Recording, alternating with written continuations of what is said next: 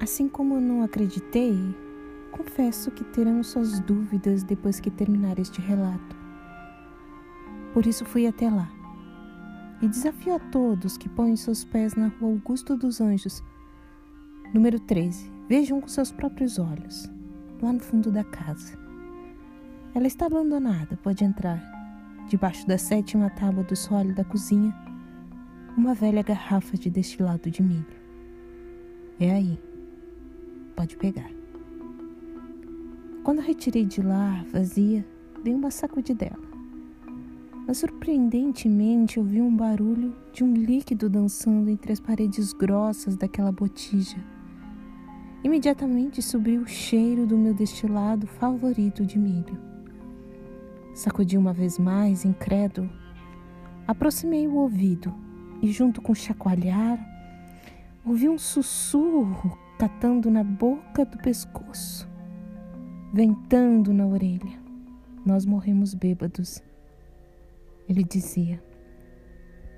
Assustado, deixei a parada cair, mas imediatamente, como mágica, ela se pôs a deitar o seu leite dourado, translúcido, caprichosamente sinuoso, embebendo as madeiras podres ao redor como se aquela cachoeira de uísque não tivesse fim.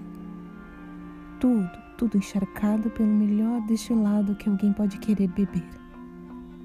Cocei os olhos, mas era real. Atraído, tragado, tentei acabar sentando por ali. Inicialmente tímido, catei a garrafa do chão. Tomei um gole, dois, três. Logo deitei para observar o telhado de estrelas sustentado por aquelas paredes derruídas. O frio deu lugar a pensamentos confusos e uma alegria.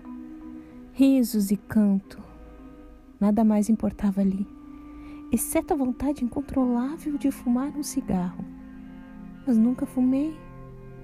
Então, ainda deitado, vi rebrilhar aquele isqueiro prata pura, ao lado de um cubano macio perfumado, ainda selado. Foi arrastando o corpo como permitia a lucidez.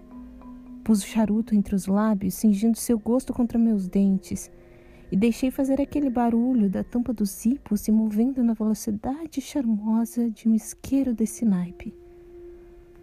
Logo, a chama veio. Mas não pude contê-la. Espalhou-se pelo chão encharcado, levantou suas labaredas nas alturas até lançar aos céus o cheiro do perigo, fumaça preta e carne queimada. Agora vejo você aí na entrada. Isso, chegue seu ouvido mais perto do gargalo. Vou te contar uma coisa.